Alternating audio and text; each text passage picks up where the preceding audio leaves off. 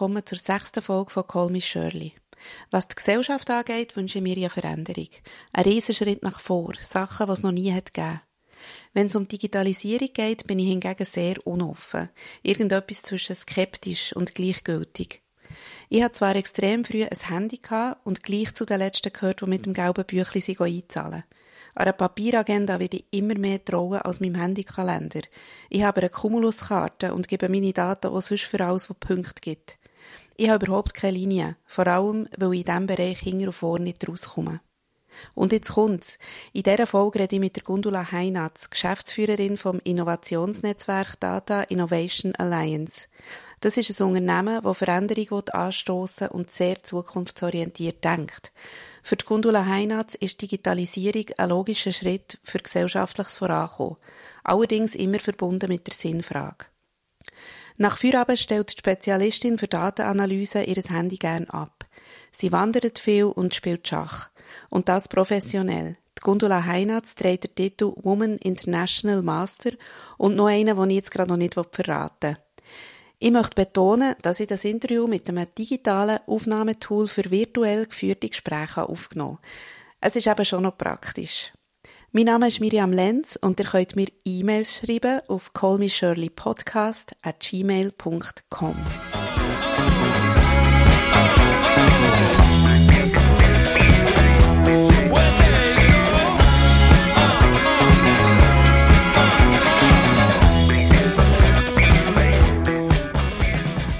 Gundula Heinert, sehr schön bist du heute in meinem Podcast. Merci vielmals. Danke für die Einladung.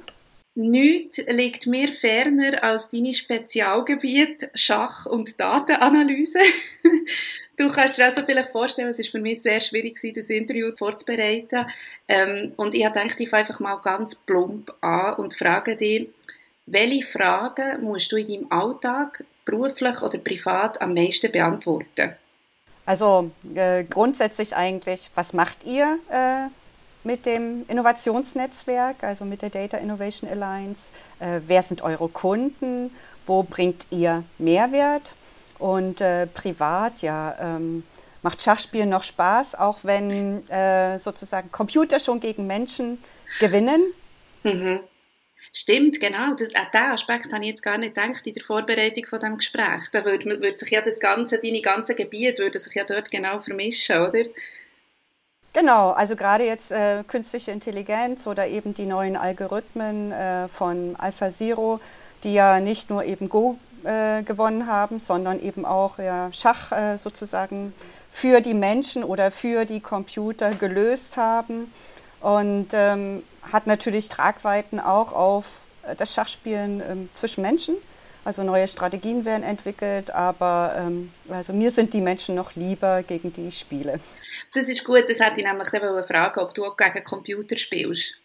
Also zur Vorbereitung ja. Also zu Analysezwecken eben, wie schon die Datenanalyse sagt, ja, natürlich. Ähm, die sind natürlich viel besser in der ähm, Vorhersage oder Vorausberechnung äh, von Stellungen, von kritischen Stellungen und können natürlich viel tiefer rechnen als ein Mensch und natürlich viel, viel schneller. Für Turniervorbereitungen nutze ich das natürlich.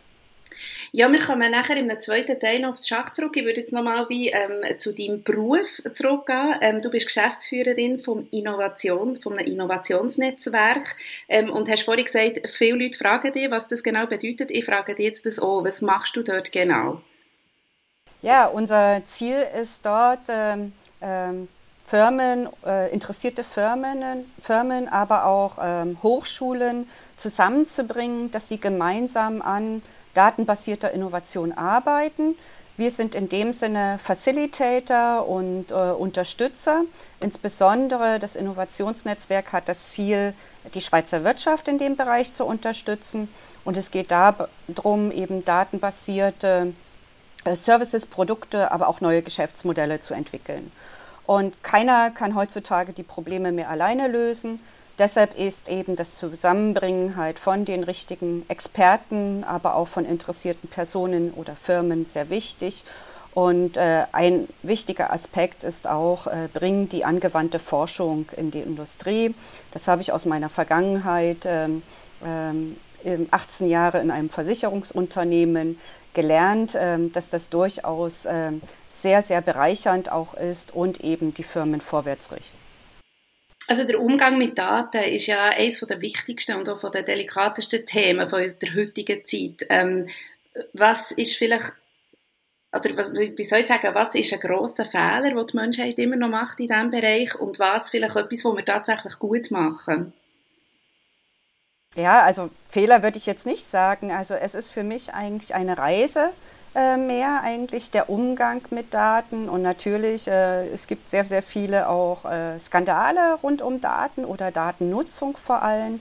Aber die Möglichkeiten sind ja enorm. Und ich denke mal auch jetzt äh, mit äh, der ähm, ja, sozusagen Auseinandersetzung in der Gesellschaft. Also wofür ist künstliche Intelligenz für die Menschheit da und wo eben auch nicht. Ähm, ähm, das sind eigentlich sehr, sehr wichtige Fragen. Also es geht immer darum, technologisch kann man heutzutage alles. Die Frage ist nicht nur, was dürfen wir nicht machen, sondern auch, was wollen wir nicht machen und wo wollen wir eben die neuen Technologien äh, für uns alle halt auch unterstützend einsetzen. Also es ist nicht ein Gegeneinander für mich, sondern eben auch ein Miteinander.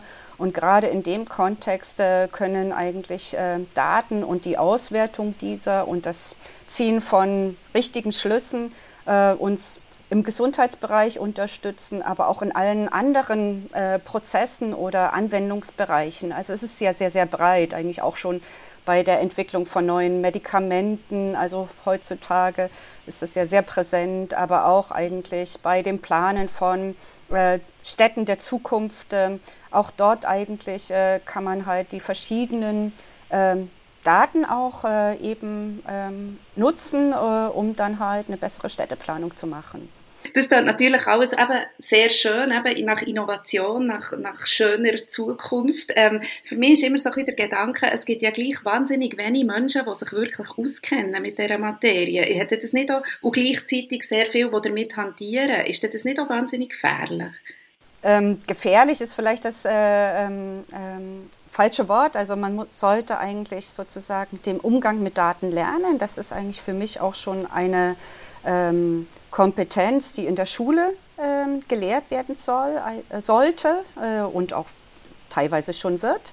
Und äh, eben nicht nur das technische Umgang mit Daten, sondern eben genau diese Fragen stellen. Welche Veränderungen bringt es für uns und welche Möglichkeiten hat es? Also von daher ähm, äh, sehe ich das schon als eine äh, Disziplin, dass sich eigentlich jeder heutzutage mit diesem Thema beschäftigt und natürlich dann die Frage an die Experten, wie bereiten sie das kommunikativ auf, dass es auch ähm, jeder im Alltag versteht, also dass sie es nicht als Gefahr ähm, empfinden, sondern auch äh, als Möglichkeiten oder eben auch um das Thema richtig einzuordnen.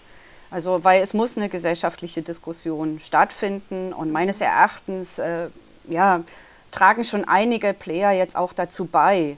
Und äh, im Social Media, jeder nutzt es ja heutzutage oder alle, die ein Smartphone haben, die wissen, dass im Hintergrund Daten aus oder sollten wissen oder dass im, im Hintergrund Daten durchaus für die eine oder andere ähm, ähm, Funktionalität auch genutzt wird, sei es äh, personalisierte Empfehlungen, nicht nur für Bücher, sondern auch natürlich für, äh, in, bei den Streamingdiensten für Filme oder Serien. Ähm, das ist dann natürlich das, was ähm, sehr komfortabel ist, aber äh, es geht natürlich auch weiter. Ja, ich bin da natürlich manchmal so ein bisschen wie eine, ähm, wie soll ich sagen, ein, ein schwieriges Gegenüber wahrscheinlich für einen Menschen wie dich, weil ich immer auch so ein bisschen Skepsis habe oder eine kleine Angst habe und manchmal mir zum Beispiel auch vorstellen, wie es wäre, wenn es gar nie eine Digitalisierung hätte gegeben und mir das auch ein bisschen so wünschen. Ähm, was löst das in dir aus? So der Gedanke daran, dass plötzlich alles wieder im Zustand wäre vor der Digitalisierung? Es ist für mich unvorstellbar. Die Frage ist ja auch, wo beginnt schon Digitalisierung? Es ist ja eigentlich schon mit der Entwicklung des Computers, ist ja in dem Sinne schon ein erster Schritt. Und ähm, gesellschaftlich ist natürlich alles, ähm, also die Gesellschaft muss sich auch weiterentwickeln, muss sich verändern. Und äh, das sind natürlich dann logische Schritte. Ähm, und ähm, da würde ich sagen, dann würden wir halt noch eben äh, ja, im, im 18. Jahrhundert stecken. Oder, also, und, und, das will natürlich auch keiner, weil mit den neuen Technologien, also schon mit der ähm, äh, Erfindung des Computers, sind ja auch ähm, sehr viele Möglichkeiten gegeben, die wir heutzutage nutzen, sei es auch die ganzen Entwicklung von Eisenbahnen, also all das, was eigentlich konstruiert ja auch wird. Ja, das ist ja auch äh, äh geplant und berechnet aufgrund halt von ähm, den neuen Möglichkeiten. Mhm. Ja, ähm, die, also jetzt nochmal schnell zu deinem konkreten Bereich, die Innovationen, die du dir ja damit auseinandersetzt in deinem beruflichen Alltag, die dienen, ja, hast du vorhin auch gesagt, also unter anderem der Wirtschaft. Jetzt kommen noch einmal ich führen mit, mit meiner keine Ahnung und irgendwie mit meinem ewigen ähm, Skepsisgedanken. Ich sehe natürlich, wenn ich Wirtschaft lese, sehe ich oft ähm, gleichzeitig das Wort äh, so Großkonzerne und Profit und frage mich jetzt natürlich in dem Zusammenhang, was bringen die Innovationen am Mensch, am einzelnen Mensch? Mhm, mh, mh. Also es geht natürlich nicht nur um die Großkonzerne, sondern es geht auch um, um junge Unternehmen, kleine Unternehmen, aber auch äh, um die Städte zum Beispiel, also Kommunen. Ähm, also alle können an diesem Thema Innovation sich beteiligen und beteiligen sich auch. Also was, jetzt deine Frage, was bringt äh, es dem einzelnen Menschen?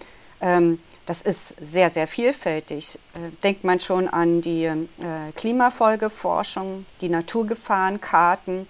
All das ist natürlich auch schon sehr, sehr wichtig, ähm, wenn man äh, ein Haus bauen möchte wenn man wissen möchte, hat es dort Überschwemmungen, ist dort Lawinengefahr, wie äh, verändert sich das Klima in dieser Gegend, wo ich äh, vielleicht auch leben möchte, was hat das für einen Einfluss eben auf mein Leben und das Leben meiner Kinder. Also das ist auch alles datenbasiert und da kann man natürlich auch ganz einfach auch für die Freizeit ähm, Applikationen zur Verfügung stellen, wie eben zum Beispiel diesen Lawinengefahr oder auch äh, eben die Bergführer, die ähm, durchaus äh, Unterstützung bekommen. Äh, wann sollten sie halt eben auch eine Bergtour abbrechen? Also um halt eben die ganzen Aspekte, die man natürlich ähm, auch kennt, ähm, als äh, wenn man Experte auf diesem Gebiet halt ähm, äh, einbeziehen kann, aber natürlich mit Daten, Hinterlegung von Daten natürlich auch sehr, sehr wichtig ist. Mhm.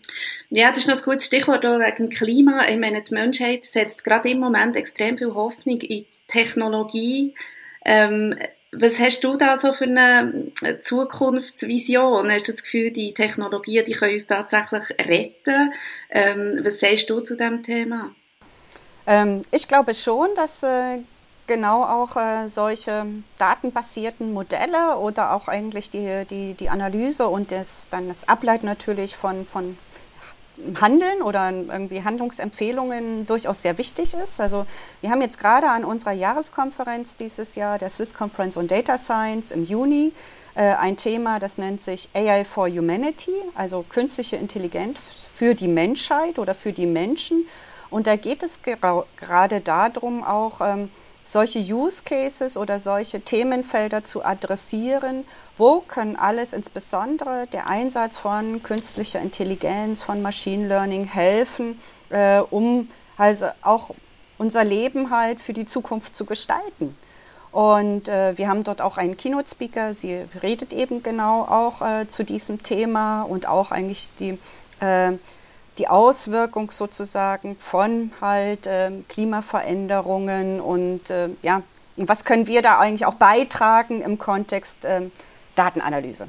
Es ist äh, mega lustig, weil du hast jetzt eigentlich fast wortwörtlich meine nächste Frage beantwortet. Weil ich habe nämlich wirklich sagen, wie kann Technologie dazu beitragen, die Welt humanistischer zu machen? Und das ist ja in dem Fall genau das Thema, das dort besprochen wird. Dann könnte ich auch noch wie fragen, hat die Öffentlichkeit Zugang zu dem Talk? Äh, ja, natürlich. Also ähm, grundsätzlich ist das eine Konferenz von Forschern und von ähm, ja, Firmen oder eben Firmenmitgliedern. Natürlich auch Einzelpersonen können teilnehmen. Das ist wie jede andere Konferenz. Also wir sind im KKL Luzern am 23. Juni und jeder ist natürlich herzlich willkommen. Und ähm, sofern eben die Referenten eben auch einwilligen, dass wir das, äh, den Talk publizieren können, und das machen in der Regel sehr, sehr viele, die gerade in dem Bereich sind, dann wird das auch auf unserer Webseite und auf YouTube publiziert und dann kann man sich das im Nachhinein auch nochmal äh, gratis an, hören. Mhm. Ähm, so oder so kommt mir jetzt noch in den Sinn, wenn sich Leute mit diesem Thema auseinandersetzen also quasi ähm, die, die ähm, Technologien, im, also wollen darüber lesen, in welchem Sinn sich die positiv auf uns, auf die Gesellschaft, auf unser Leben auswirken. Wo kann man sich da am besten informieren? Es ist ja auch immer noch Diskussion, was man liest und was man, oder äh, wie dass man die richtigen Informationen findet. Vielleicht kannst du da wie eine Webseite oder eine Quelle angeben, wo man sich tatsächlich immer mal ein bisschen informieren zu dem. Äh, nein, es gibt äh, zum einen unsere Webseite, die Data äh, innovation.org. Also da sind natürlich auch äh, Presseartikel zu finden, die, wo wir populärwissenschaftlich auch einige Aspekte davon ähm, publizieren. Äh, jetzt insbesondere vielleicht, um auch deine bisschen Skepsis halt zu adressieren. Also bei uns in der äh, Alliance gibt es äh, seit Beginn eigentlich eine Expertengruppe, die beschäftigt sich mit Datenethik. Und dort haben wir im Endejahr 2020 einen Ethikkodex herausgegeben in vier Sprachen, in Deutsch, Französisch, Italienisch und Englisch. Und ähm, eben der ist frei publizierbar auf unserer Webseite unter Expertengruppen schauen und dann eben die Data Ethics äh, Gruppe aussuchen. Da kann man das auch für sich mal lesen und sich mit dem Thema beschäftigen. Das ist natürlich ein sehr, sehr spezielles Thema, aber grundsätzlich natürlich für ähm, ähm, sozusagen Umgang mit Daten. Ähm, da, da beschäftigen sich heutzutage eigentlich ja, sehr, sehr viele damit. Also Digital Switzerland ist auch ein Player im Rahmen der Digitalisierung und äh, natürlich äh, gibt es auch eben zum Beispiel Raiffeisen hat jetzt auch gerade ein Buch publiziert zum Thema ähm, Datenethik. Also das ist eigentlich ähm, da kann man fast ähm, beliebig halt sagen. Und von uns kommt man natürlich auch immer auf sozusagen relevante Publikationen, weil wir scheren die ja auch äh, dann und arbeiten mit vielen Partnern zusammen. Mhm. Mhm. Ja, du, du schaffst es tatsächlich, mir das schmackhaft zu machen. das ist ja schon interessant. Ähm, was mich noch wundern ist, in welchem Verhältnis steht bei dir persönlich dein Interesse an der Materie ähm, zum zum so quasi Engagement oder zum Bedürfnis, etwas zu bewirken in der Welt. Ja, also ich würde den Job nicht machen, wenn ich nichts bewirken will. Also für mich ist ähm, also die Sinnfrage schon sehr, sehr wichtig eigentlich. Warum mache ich diesen Job? Und äh, äh für mich ist es ein Antrieb, eben die Welt mit meinem kleinen Puzzlestein zu ergänzen und eben die Veränderung ähm, halt auch anzustoßen. Also ähm, eben genau zukunftsorientierte Fragen zu stellen und sie dann nicht nur zu stellen, sondern auch mit meiner Tätigkeit halt äh, zu unterstützen und äh, helfen zu beantworten. Was sind da vielleicht so Innovationen, wo du jetzt kannst sagen, ähm, die haben schon, wo, wo quasi mit dir im Zusammenhang stehen sehr eng, wo schon etwas bewirkt haben? Kannst du da wie ein konkretes Beispiel nennen? Von etwas, wo du besonders Freude daran hast? Ja, also schon genannt eigentlich der Ethikkodex, der im Rahmen äh, der Alliance entstanden ist. Das ist, denke ich mal, ein sehr, sehr hm, großes ähm, eigentlich Erfolg auch äh, für die Alliance. Äh, und dann natürlich einige Projekte, die wir quasi vermittelt haben oder wo wir Firmen als auch Hochschulen unterstützt haben, die richtigen Partner zu finden. Und ähm, natürlich sind wir dann ähm, quasi in der Tätigkeit des Projektes nicht mehr mit dabei, aber schon sozusagen diesen Erfolg zu haben, ja, wir konnten halt jetzt ähm, interessierte Firmen mit interessierten Hochschulen äh, verbinden oder eben auch noch andere Partner hinzunehmen und diese können dann ihre, ihres Thema gestalten. Das macht mir immer wieder Freude und das finde ich auch gut. Und da sind auch sehr, sehr viele Beispiele auf unserer Webseite zu finden. Also meinte, wir äh, arbeiten sehr viel mit Fachhochschulen zusammen, die eine sehr, sehr große Kompetenz eigentlich im Bereich angewandter Forschung haben und das auch äh, sehr, sehr professionell in äh, KMUs, aber auch in größere Firmen bringen. Mhm. Und ähm, ich komme nochmal darauf zurück. Ich, ja, ich, ich probiere mir das jetzt die ganze Zeit so in meinem Kopf vorzustellen, wie, wie es jetzt wäre, wenn wir doch wieder plötzlich in einer analogen Welt würden leben. Ähm, aber vielleicht muss ich mir das dann später noch mal ein bisschen überlegen. Aber ähm, was würdest du machen in einer analogen Welt? Also ich äh, lebe auch in beiden Welten. Es ist ja nicht so, dass äh, man nur die digitale Welt hat, analoge Welt. Also ich meinte, Bücher ist irgendwie analoge Welt. Ich liebe immer noch Bücher. Ich lese auch noch Bücher und ich lese auch Bücher nicht auf den, nicht nur auf dem E-Book-Reader, sagen wir so. Also ich mag einfach auch das Papier. Also äh, und, und das gehört für mich aber ähm, zur Entspannung auch noch mit dazu. Also oder das sind halt zwei Welten ist ja nicht entweder oder, sondern ist für, für mich ein Miteinander. Also man kann sich schon durchaus als äh, ähm, Einzelperson die Frage stellen, wo möchte ich halt äh, digitale Unterstützer, weil es mir vielleicht hilft, weil ich mal gebrechlich werde, wo ich vielleicht doch die eine oder andere Unterstützung brauche oder wo eben Notrufe automatisch ausgelöst werden oder wo möchte ich einfach in meinem analogen Umfeld halt wohnen. Ja? Also ich meine, jeder kann ja entscheiden, wie viel er in seine Wohnung, in sein ha äh, Haus an Sensoren einbaut, äh, um halt dann immer informiert zu sein. Jeder kann entscheiden, wann er das Handy weglegt oder nicht. Also ich meinte auch da, das sind alles freie Entscheide. Ja? Also das ist ja nicht irgendwo aufoktroyiert, sondern... Ähm, und ich habe natürlich da auch meine Präferenzen. Also ich meinte natürlich, ähm, manches nutze ich digital und manches, äh, also ich gehe immer noch wandern. Also ich meinte, das ist ja jetzt nur das klassische analoge, ja.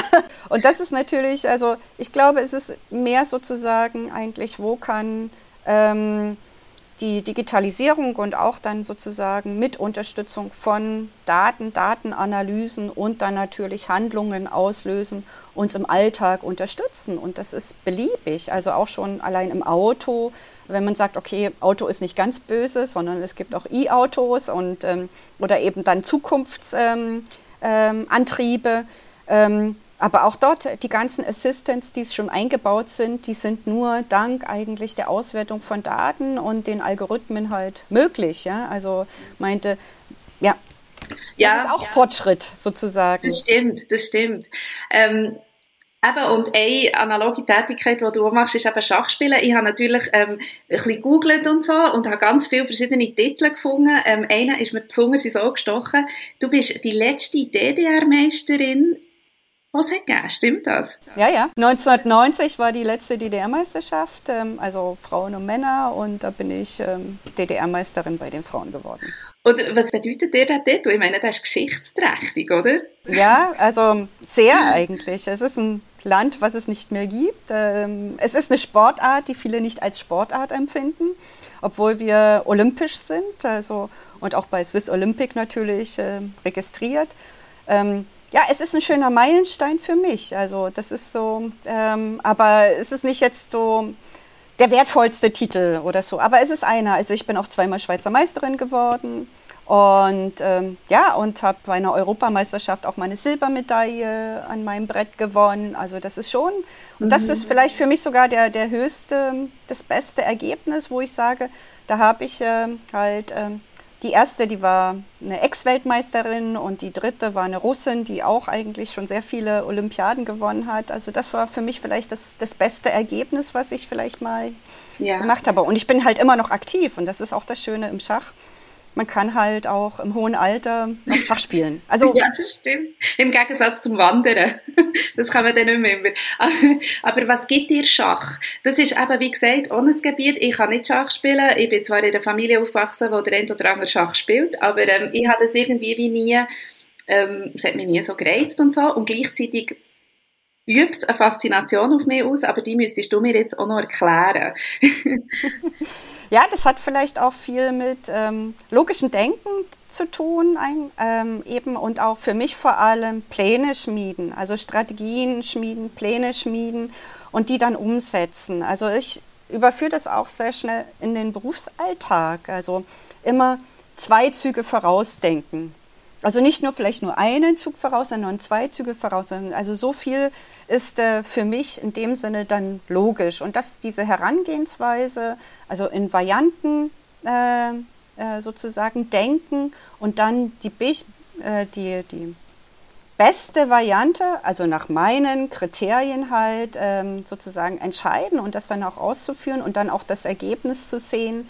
Ähm, wo führt eigentlich meine Strategie hin, wo führt mein Denken hin. Das ist für mich eigentlich äh, sehr viel Genugtuung und es macht auch mir sehr viel Spaß. Und natürlich, ähm, gerade in der heutigen Welt, also Thema Digitalisierung, empfinde ich das als ähm, sehr befriedigend, mal drei, vier Stunden an einem Problem zu studieren, also ohne gestört zu werden. Das ist halt ja auch etwas, was ähm, heutzutage nur noch selten vorkommt. Also das äh, Forscher machen das natürlich in der Regel, aber auch beim Schach ist das eben eine Disziplin, wo man in seiner Bubble, in seiner Welt ist, äh, wo man von Anfang bis Ende alles ähm, sozusagen berechnen kann. Natürlich macht man auch Fehler, wir sind Menschen oder haben den falschen Plan oder haben mal nicht einen guten Tag. Aber ich meinte, genau diese Faszination macht das für mich aus. Und ähm, ähm, ja, also für mich war das irgendwie, ähm, ich hatte immer mal natürlich Phasen, wo ich weniger gespielt habe. Klar, wenn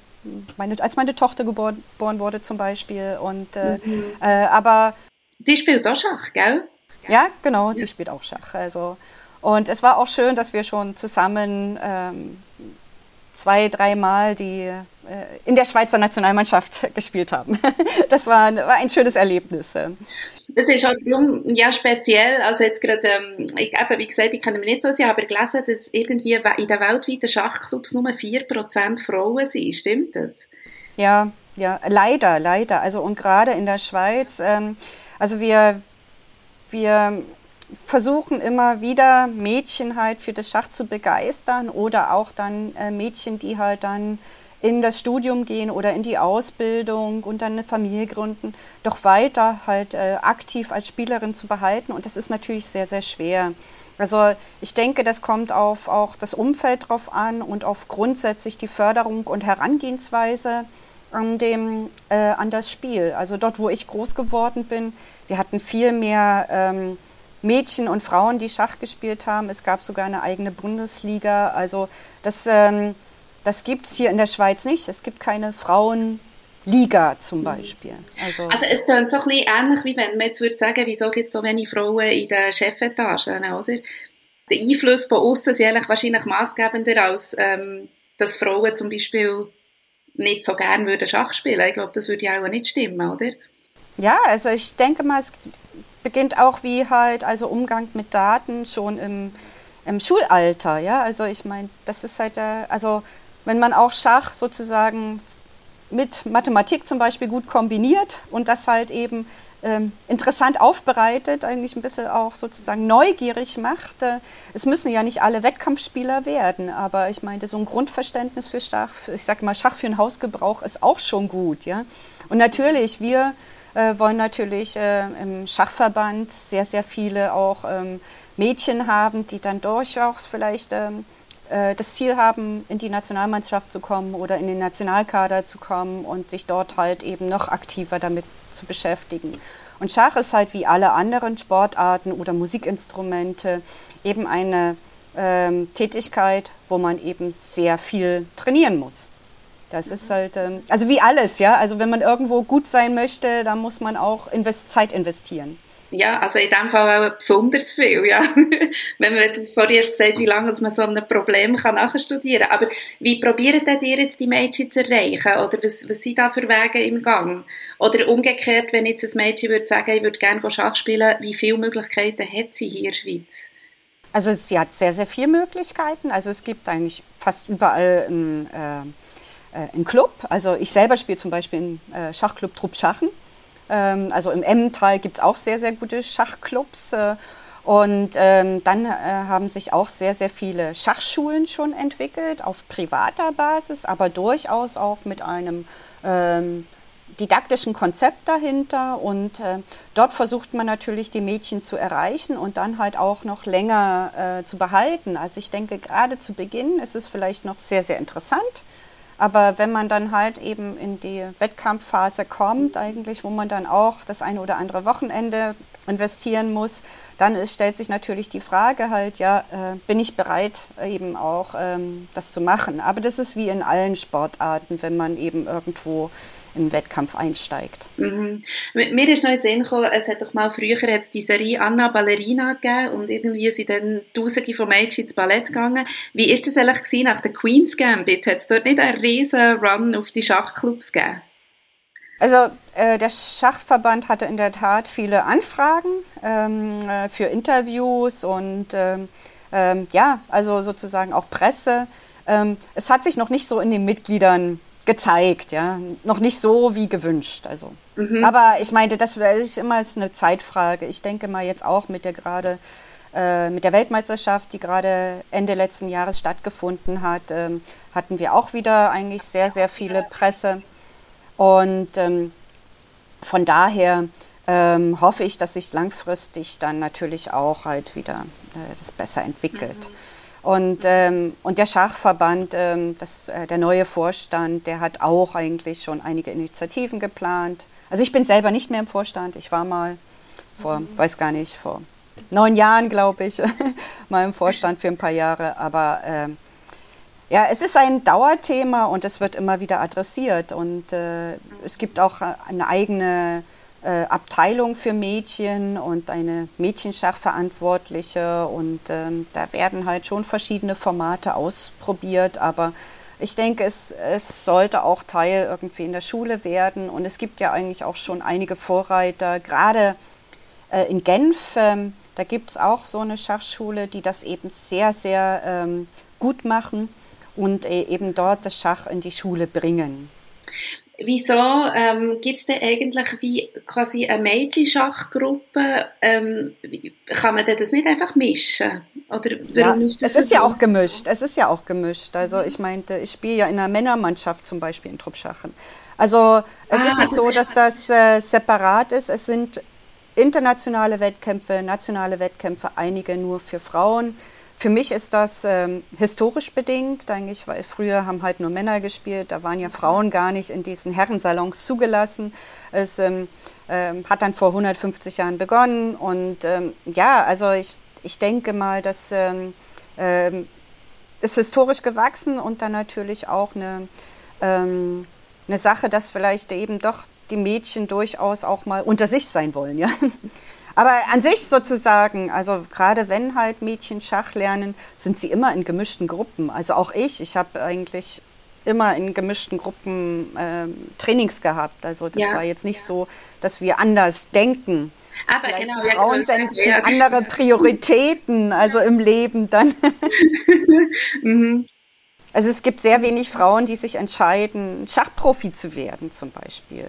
Also das ist ähm, ähm, die, die jungen Mädels, die halt eben jetzt besser sind und besser werden, die ähm, haben immer noch ein Studium oder eine Lehre nebenbei. Also dies ist jetzt nicht so, dass ähm, jetzt äh, auch gerade in der Schweiz jemand, einem Mädchen alles auf die Karte Schach setzt. Also, und ich denke mal, das ist auch ein, ein großer Aspekt und du hast es schon erwähnt, eigentlich die Anzahl an ähm, Mädchen oder Frauen, die überhaupt spielen. Das ist auch eigentlich, wo weniger spielen, da können auch weniger Perlen da sein. Ja? Also es ist halt... Äh, ähm, ich habe kürzlich ich habe das Buch gelesen, ähm, das heißt äh, The Revolution Within, glaube von einer Journalistin von Amerika und die hat geschrieben, dass in New York, in so einem Stadtteil, wo die Jugendlichen wirklich sehr wenig Perspektiven haben, hat ein Lehrer angefangen mit den Schülern Schach spielen.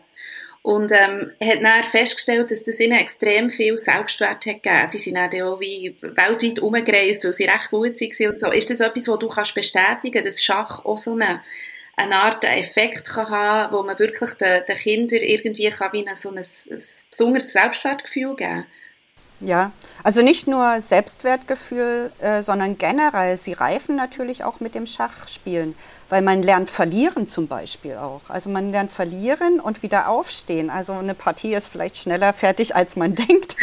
Und dann, sag mal, sagen so, und dann das gleich hinschmeißen, das geht eben nicht. Also es, äh, die nächste Partie steht halt vielleicht zwei Stunden später, vielleicht den nächsten Tag an und da muss man selbst motiviert sein, um wieder mit voller Energie am Brett zu sitzen. Aber es gibt noch andere auch gute Beispiele. Jetzt unser internationaler ähm, Verband, die FIDE, die hat jetzt auch ein Programm aufgesetzt für Schach im Gefängnis. Also es hilft ah. generell auch, ähm, also es ist nicht nur für, für äh, weiß nicht, gebildete oder interessierte Menschen da, sondern äh, es kann jedem etwas bringen. Und äh, ich sehe das auch an, an Kindern halt, die äh, Schach lernen und ähm, dann schon mal das ein oder andere Turnier spielen, aber vielleicht nicht so intensiv. Und die wären auch in der Schule grundlegend besser, weil sie können sich konzentrieren, sie können halt eben ein, zwei Schritte vorausdenken. Sie wissen, haha, wenn ich mal was falsch gemacht habe, ist das noch nicht der Untergang, ich kann da weitermachen. Und, äh, und eben, also das ähm, hat noch nicht mal nur mit problembehafteten Kindern zu tun, sondern allen Kindern würde das gut tun. Mhm. Mhm. Ähm, wir haben jetzt gar nicht über das geredet eigentlich, aber es liegt irgendwie auf der Hand. Du bist sowohl beruflich wie auch beim Schach, du bist in so einer männerdominierten Welt unterwegs. Ich, ich finde das auch schön, wie du das so selbstverständlich erzählst und das auch gar nie erwähnst, aber trotzdem nimmt es mich jetzt irgendwie Wunder, ähm, wie, wie dich das so beeinflusst hat, wie, wie stark du dich hast müssen auch behaupten in deinem Werdegang. Also mir war das gar nicht bewusst, dass das so was Besonderes ist. Ja? Also ähm, ja, also im Schachclub, ähm, ich hatte meine beste Freundin, also wir sind auch in die gleiche Schule gegangen, sie hat auch Schach gespielt und ich meinte, natürlich äh, tauscht man sich dann vielleicht mit, mit denen aus, aber wir hatten auch eine Jugendmannschaft, klar, das war nicht eine Mädchenmannschaft, sondern offen.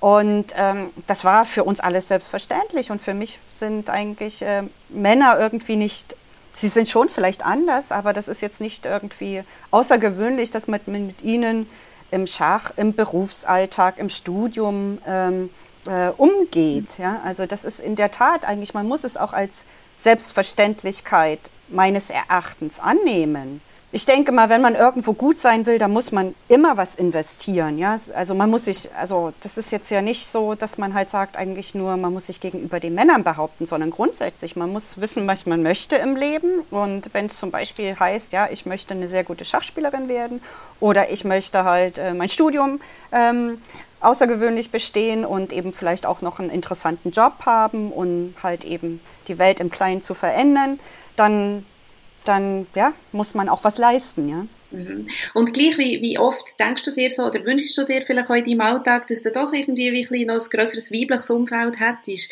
Also gibt es vielleicht auch gewisse Engagement, die du dort hast, in diesem Bereich, dass du probierst, Frauen zu motivieren, in diesen Geschäftsbereich hineinzukommen?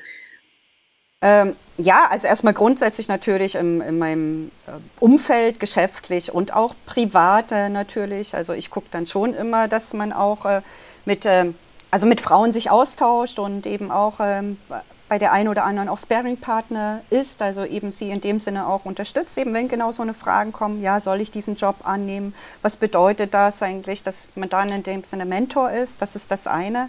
Ähm, aber auch, äh, wir haben uns letztes Jahr als Alliance ne, ähm, bei der Konferenz ähm, engagiert, ähm, äh, die genau Women in Tech als Thema hat. Also wo sich eben Firmen, aber auch wir von der Alliance sagen, ja, Diversität, ich würde es ja nicht nur auf Frauen beziehen, sondern genau. Diversität ist sehr, sehr wichtig, also auch unterschiedliche Kulturen.